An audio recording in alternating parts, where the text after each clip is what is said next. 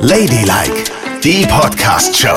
Der Talk über Sex, Liebe und Erotik. Hallo, hier sind Yvonne und Nicole und Yvonne hat beim Skifahren interessante Frauen getroffen. Frauen, die weg wollten. Genau. Ist das so? Ja, so ist es. Du weißt, ich habe ja gerade so eine Affinität zu älteren Damen, ne? Ja, das hast du. Du würdest was mit Jane Fonda anfangen, wenn du könntest. Ja, unbedingt. Die Ja, die ist auch erst 80, ja. Ja, aber die ist wunderschön. Ist sie, Ich ja. schaue halt nie, auch auf die inneren Werte und Ja. nicht so sehr auf, auf das, was. Alter. Ja. Das, was hinter den Falten ist, interessiert dich. Ja, genau. sehr schön. Das finde ich anständig von dir. Und da war ich jetzt im Skiurlaub in einer in einem Hotel. Das war ein sehr sehr gutes Hotel. Ich habe dann rausgefunden, dass ganz Österreich dort essen geht, wenn sie sich mal was Gutes gönnen wollen. Es war High-End Essen, wo ich dachte, super. Und dann bin ich gleich am ersten Tag so ein bisschen mit dem Hauschef aneinander gerumpelt, Ja. Typisch du. weil ich fand, dass er sehr raubeinig war. Er hat sich dann aber entschuldigt. Wir haben auch dann zueinander gefunden. Und dann erzählt mir viele Hausgäste, dass sie ihn auch ganz rumpelig finden. Ganz, der ist äh, ein alter Zausekopf, wie alte Männer manchmal so werden. Okay, und du hast direkt Freunde gefunden in deinem Genau, Rachefeldzug gegen diesen Mann. so ist es. Und dann sagten die, aber warte mal, bis du die Hausherrin kennenlernst, Ja? der das Hotel gehört, nicht ihm. Er ist nur angeheiratet. Ach so. Und dann lernte ich sie kennen. Gleich beim Abendessen ist sie zielstrebig auf mich zugegangen, weil sie schon wusste, dass es eine kleine Rumpelei gegeben hat. Und war so charmant. Die war 45 Jahre alt, wunder, wunderschön. Langes schwarzes Haar, sehr gepflegte Frau, Österreich ganz schönes Dirndl angehabt und hat sich für ihren Mann entschuldigt. Oh Gott, oh Gott. Die arme Frau. Denn sie, ich sag, na ja, sie kennen ihn besser, sie wi- wissen sicherlich, wie er so manchmal drauf ist. Ja, ja. Sag, ich dachte eine Zeit lang, das sei schon besser geworden, aber anscheinend nicht. Oh Gott. Und dann, du weißt, ich frage Leute ja unheimlich gerne aus. Hast du sie gefragt, ob sie noch Sex hat? Nein, das habe ich natürlich nicht gemacht. Wir haben uns dann verabschiedet und so weiter, aber gegen Abend ich, kam ich mit anderen Hausgästen ins Gespräch und dieses Hotel ist so gut, dass die Leute alle Jubeljahre wieder dahin reisen. Ja. Und jeder kennt jeden ganz genau. Und dann habe ich eine syrische Chirurgin kennengelernt, die hier in Berlin wohnt und die hat mir erzählt, ja, wir kommen hier schon zehn Jahre her und der Mann ist ganz, ganz schlimm. Die Frau würde sich ja auch am liebsten trennen, Ja. aber das kann sie nicht, weil dieses Kaff in Österreich so klein ist, dass ähm, ihr das Gerede zu schlimm wäre über die Sache. Ach komm. Und jetzt schiebt sie es raus und schiebt sie es raus. Sie liebt ihn schon längst nicht mehr, ja. aber kann aufgrund auch, weil er ist da der Sommelier des Hauses und alles ist, nein, du weißt, wie es ist. Über Jahre ist halt alles Na, es zusammengewachsen. Ist, ja. Dann kannst du es schwer auseinander dividieren, wobei man ja sagen muss, wenn sie eine erfolgreiche Geschäftsfrau mit dem eigenen Hotel ist, Sommeliers gibt's überall auf der Welt, ne? Da hält man einmal kurz den Shitstorm in dem österreichischen Kaff aus und dann ist der Alte entsorgt. ja, Oder? das sagen wir aufgeklärte Großstädter, aber du weißt nicht, wie es ist, wenn du in einem Kaff lebst. Ja. Und dann alle sagen, ah, das ist ja die, die, ah, schau sie dir an, die hat doch. Aber vielleicht ist auch die Angst ganz besonders groß, dass die Leute das sagen. Am Ende sagen sie es gar nicht, weil sie vielleicht selber in so einer Beziehung stecken und denken, oh, ich wäre auch gern abgehauen. Ja, so. vielleicht. Aber ich frage dich, wie kommt denn das? Wie kommt es, dass so viele Frauen, das ist mir dann ja immer mehr dort aufgefallen. Mhm. Ich habe dann viele ältere Damen interviewt. Meine Freundin war zwischendurch schon ein bisschen eifersüchtig. Meinst du, das jetzt machst du die Omas klar? Nein, Ja. ich liebe nur dich. Und dann haben immer mehr gesagt, ja, da war zum Beispiel auch eine Single-Mutter, die mit ihrer Tochter da war und die gesagt hat, sie hat sich vor kurzem getrennt und hat sich gesagt, sie hat einfach keinen Bock mehr drauf.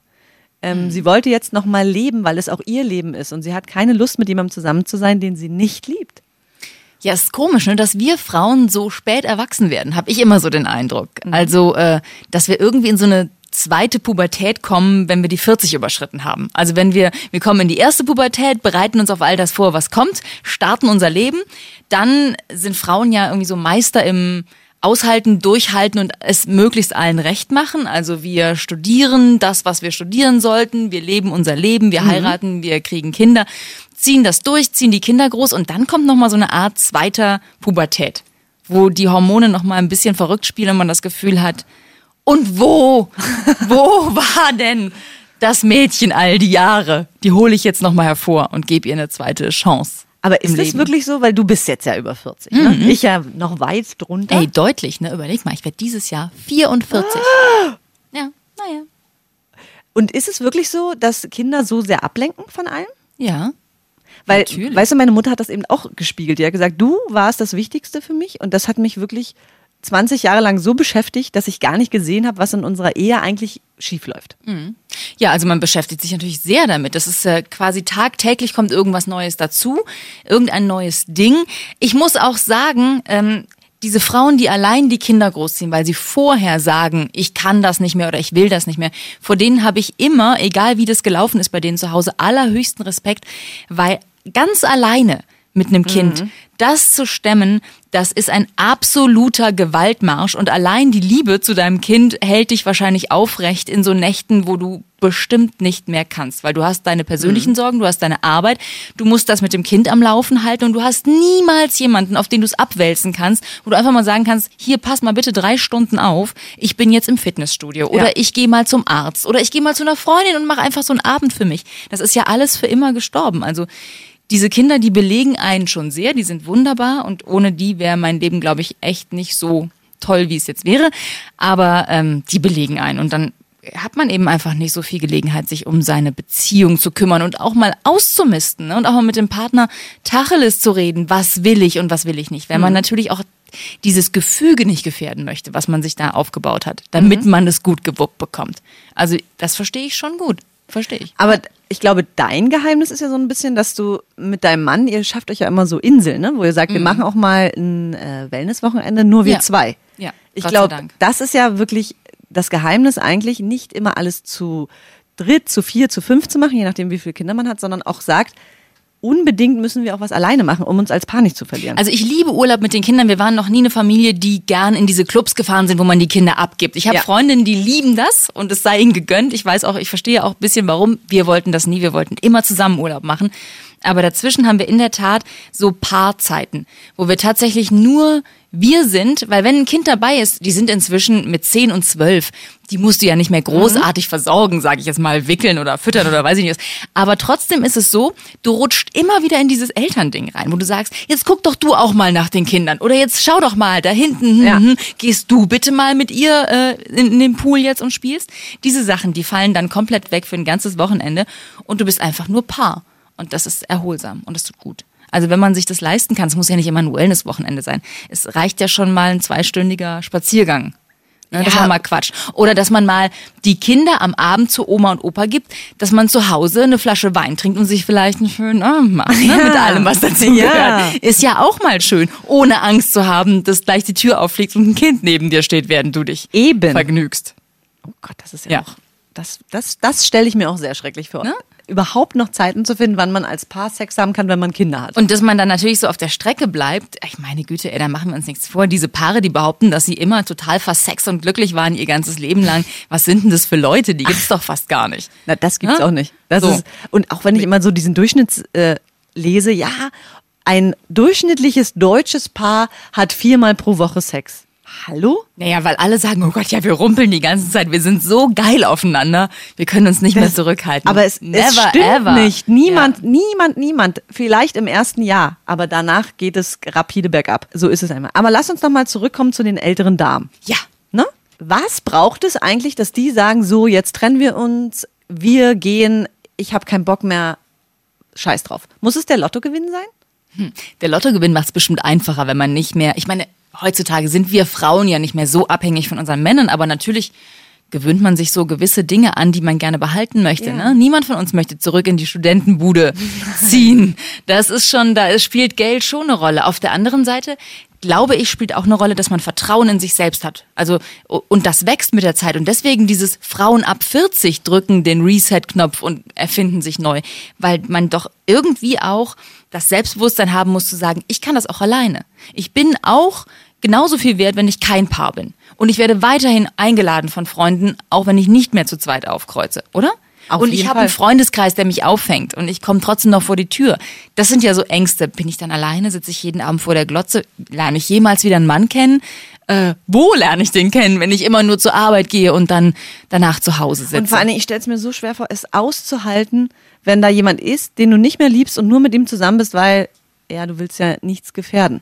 Ja. Das kann ein paar Jahre gut gehen und ich sage auch ganz eindeutig, ich finde das für Kinder sehr, sehr schön, wenn man das schafft. Aber ich finde es nicht gut, Wenn die Kinder aus dem Haus sind und du bleibst dann aus Bequemlichkeit bei deinem Mann, dann musst du irgendwann sagen, ey, wenn ich den nicht mehr liebe, gehe ich. Es kann ja nur besser werden und vor allen Dingen, wenn du 40 bist, hast du unter Umständen noch mal 40 oder 60 Jahre vor dir. Ja, gut, aber das sind dann, dann also 60 Jahre. Hm. Naja, aber 40 auf der anderen auf jeden Seite, Fall. es wird ja nicht leichter. Und es gibt sehr viele einsame Menschen da draußen und ich verstehe die Angst. Ich glaube, ich hätte sie auch. Also ich würde auch mich fragen, wie geht es denn dann weiter? Wo lerne ich denn noch mal jemanden kennen, mit dem ich die tollen Abende verleben kann? Da würde ich, glaube ich, so wie die Studentin Nicole früher war, eher darauf warten, dass jemand in mein Leben tritt. Und dann würde ich es eventuell beenden, weil dann hast du auch so ein bisschen die Sicherheit, da ist noch mal was, ne? Da kommt noch mal ein tolles, tolles Leben zu zweit. Aber vor der Einsamkeit hätte ich auch Angst. Und da verstehe ich auch, dass man bei jemandem bleibt, weil er halt da ist.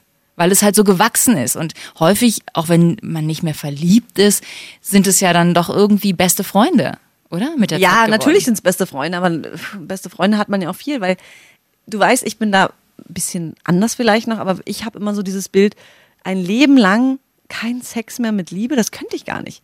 Und für mich ist Sex einfach wirklich wichtig. Und Ja. auch ab 40 wichtig und auch ab 50, ab 60 und so weiter.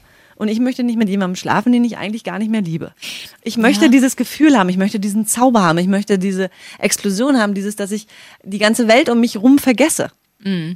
Ja, ja, das sagen ja auch Psychologen, habe ich auch gelesen, dass das unter anderem ein großes Problem daran ist bei Frauen über 40, dass die so eine in so eine neue Sexphase kommen, wo sie plötzlich Kinder sind groß aus dem Haus wieder so Lust entwickeln.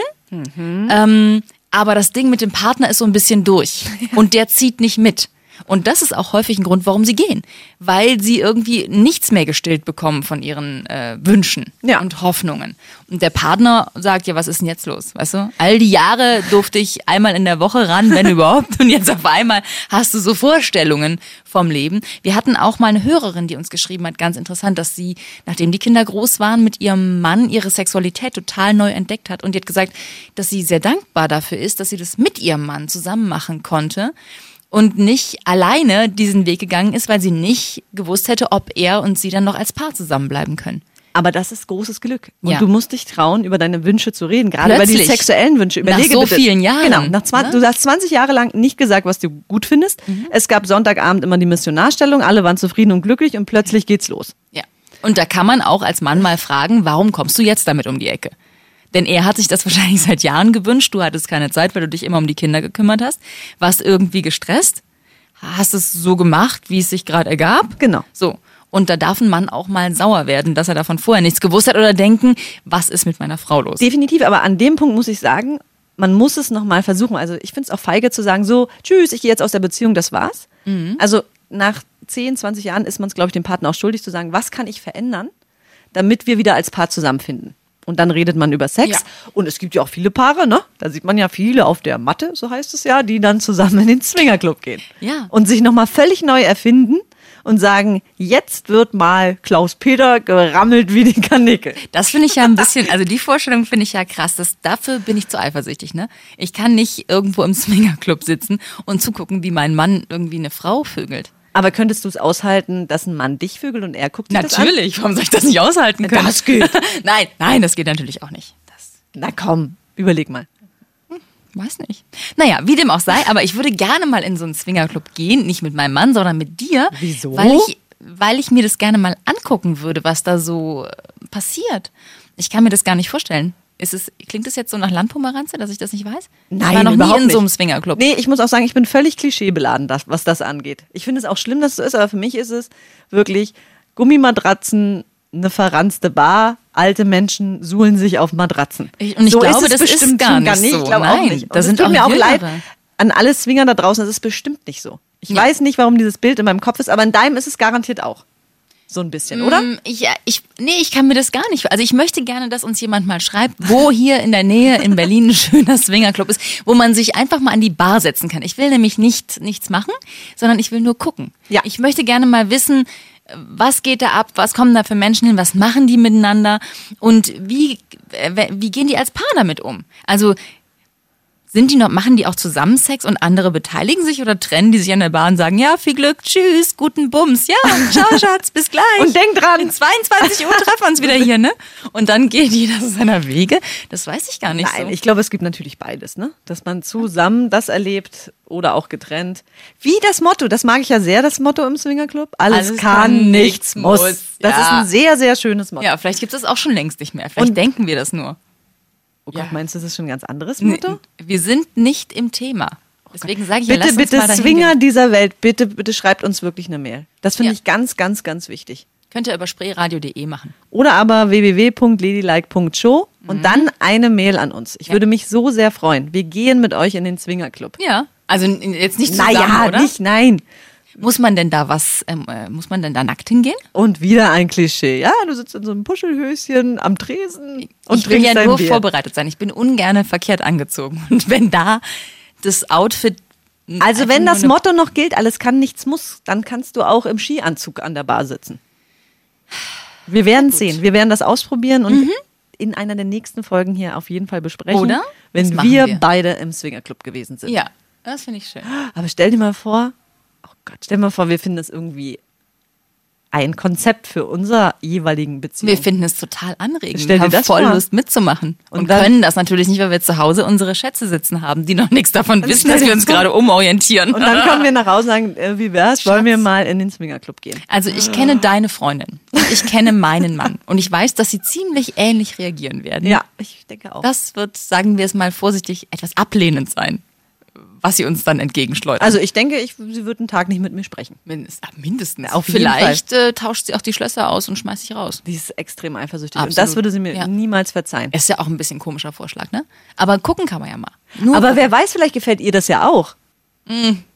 Ach, ich weiß nicht, da habe ich nicht so das Gefühl, dass das was sein könnte. Aber wir probieren es aus und finden vielleicht mehr Leute, die sich umorientiert haben und die uns sagen können, wie man so die Initialzündung hinbekommt. Dass man das mit Partnerschaft. Und wer weiß, was es für ein Zeichen ist, vielleicht heißt es dann am Ende, wenn ihr über 40 seid und eure Beziehung retten wollt, geht in einen Swingerclub. Ja, so genau. befreit habt ihr noch nie gevögelt. Und viele Swinger, so habe ich es in Reportagen gesehen, sagen auch, dass wenn sie im Swingerclub waren, der Sex mit dem Partner zu Hause auch wieder viel besser geworden ist. Aufregender. Weil man den Partner halt animalisch erlebt und denkt so, boah, dieser heiße Hengst ist meiner. Hat die Oma da hinten gevögelt? Ach, Mann. Meine Güte. Hör auf! du bist voller Klischees. Ja, du auch. Ich habe, ich habe eingangs gesagt, ich möchte mir das mal anschauen, denn ich glaube, es ist nicht so, wie wir uns das vorstellen. Wir probieren es aus Ja. und werden hier berichten.